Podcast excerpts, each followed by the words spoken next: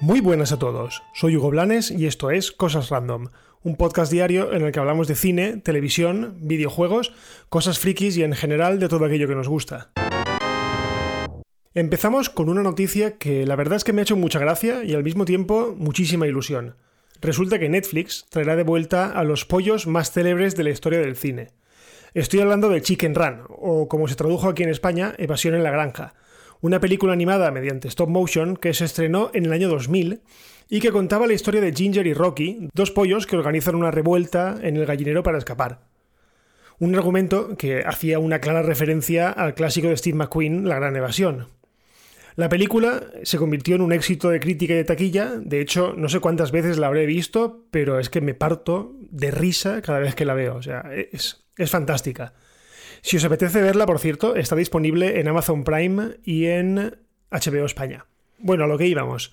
Han pasado 20 años desde el estreno de la película y la verdad es que lo último que esperábamos, al menos por mi parte, era una secuela. Pero mira, gracias a la presencia de las plataformas de streaming y que a día de hoy, bueno, están buscando contenido de donde sea para ganar más suscriptores, bueno, pues todo es posible.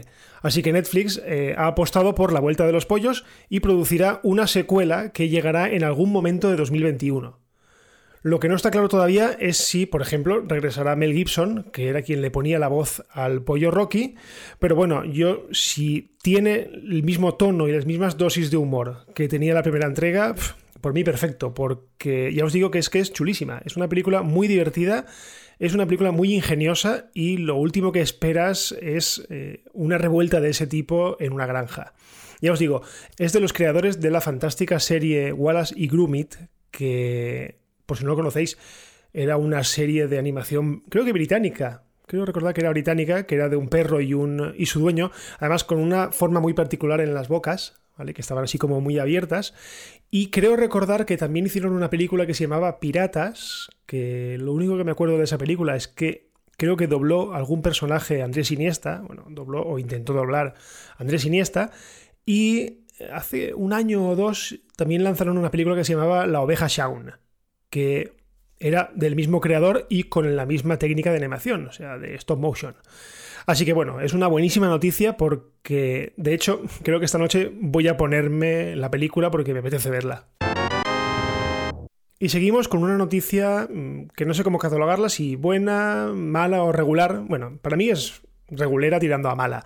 Y es que George R. R. Martin, el autor de las novelas de Canción de Hielo y Fuego, que es en lo que se basaron para hacer la serie de Juego de Tronos, parece que ni confinado adelanta escribiendo. O sea, ya sabemos que él es lento, es muy lento escribiendo, y es que en unas declaraciones recientes el escritor ha afirmado que, bueno, que pese a que ha adelantado mucho eh, durante estos días de confinamiento y todo lo que queráis, porque se ha aislado bastante y el tío se ha concentrado bastante eh, escribiendo, parece que no va a terminar Vientos de invierno cuando él quería.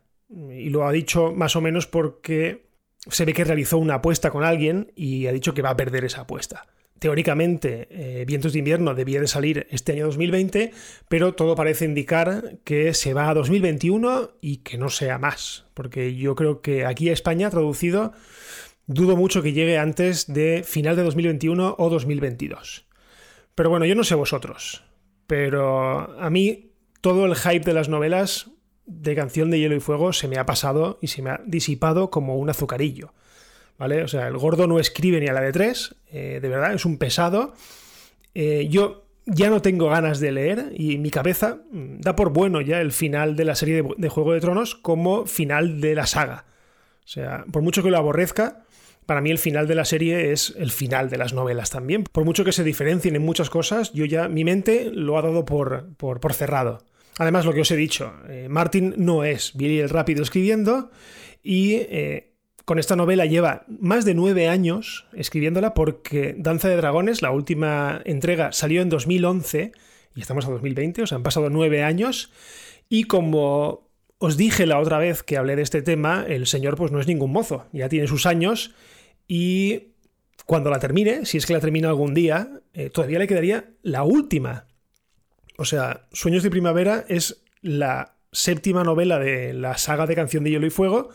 Por lo tanto, yo creo que la palma antes fijo. O sea, a mí me sale mal por el hombre, pero es que no me salen los números. O sea, no creo que terminando la novela el año que viene vaya a tirarse otros nueve años escribiendo Sueños de Primavera, a no ser que la tenga más o menos planteada, cosa que dudo muchísimo, porque este tío es súper lento escribiendo.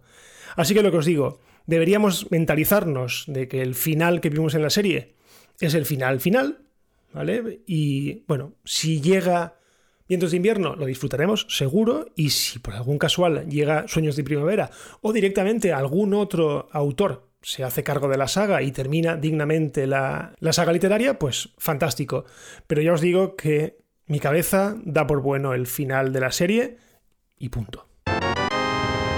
Y ahora vamos con una noticia que la verdad es que me ha sorprendido bastante, porque no sé si os acordáis que hace algunas semanas os conté que había un rumor muy fuerte que apuntaba a que uno de los próximos remakes de acción real de Disney sería el de su clásico animado Atlantis. Se llegó incluso a especular con un reparto encabezado por Tom Holland, como si no hubiese más actores, pero bueno, Tom Holland parece que lo tiene que hacer todo últimamente, el cual se encargó días después de desmentirlo. Bien, pues parece que Universal adelanta por la derecha a Disney porque le ha encargado al director de Jurassic World, a Colin Trevorrow, una película sobre el famoso continente perdido que Platón definió como una imponente isla que dominó el mundo y desapareció de la noche a la mañana, y que muchos aseguran que aún hoy en día sus restos siguen sepultados bajo el océano. Según el medio estadounidense Deadline, Trevorrow lleva con la idea de desarrollar esta película sobre la Atlántida desde el año 2018 eso sí, de la trama no se conoce absolutamente nada, pero no me negaréis que la sola idea del proyecto ya genera expectación. Al fin y al cabo, la Atlántida da muchísimo juego, además es un tema que no se ha explorado prácticamente nada en la historia del cine y no sé, a mí todo ese aura de misticismo, la mitología, el hecho de que sea una civilización súper avanzada y que se hundió en el océano y que desapareció de la noche a la mañana, no sé, me mola, me, me gusta mucho. Aunque con Colin Trevorrow la verdad es que nunca se sabe, porque este tío es un tío de extremos. O sea, te hace una película digna y entretenida como Jurassic World, por ejemplo, o te hace una mierda como fue la siguiente película, que ahora no me acuerdo del nombre, pero sé que, o se dice, que fue la causa del despido fulminante por parte de Disney, porque no sé si os acordáis que fue el elegido para eh, dirigir el, lo que fue luego el ascenso de Skywalker, la el episodio 9, pero Disney lo fulminó cuando vio que los resultados de taquilla de la siguiente película fueron un puñetero desastre. Así que bueno, yo le daré un voto de confianza, evidentemente, y esperaremos a ver eh, cuándo saca el primer adelanto o cuándo se van conociendo más detalles de esta película, porque ya os digo que a mí la sola idea de hacer una película sobre la Atlántida, pues ya me mola mucho.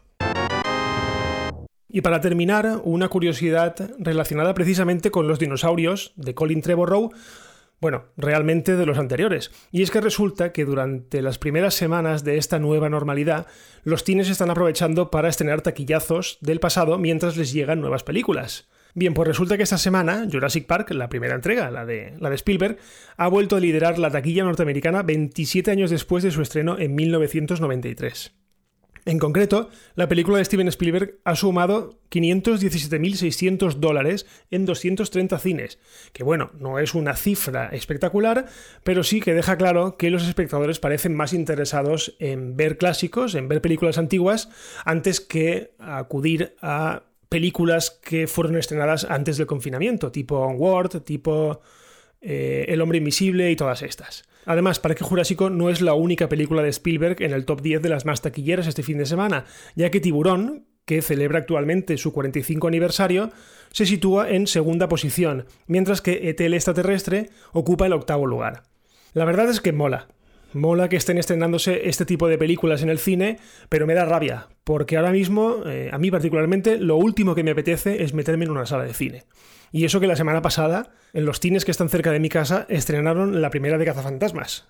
o sea, eh, fue totalmente tentador ir al cine, pero no, al final... No sé por qué todavía el cuerpo no me pide ir al cine, lo veo demasiado pronto. Bueno, y hasta aquí el episodio de hoy de Cosas Random. Recordad que todos los días, a partir de las 7 de la mañana, más o menos, tenéis un nuevo episodio disponible. Y ya que estamos disponibles en todas las plataformas, pues si os gusta ya sabéis, eh, dejad comentarios, dejad valoraciones, Eh, compartid, por supuesto, compartid. Si me queréis leer, estoy en Twitter, en arroba goblanes, y si no pasa nada, pues ya nos escuchamos mañana. Adiós.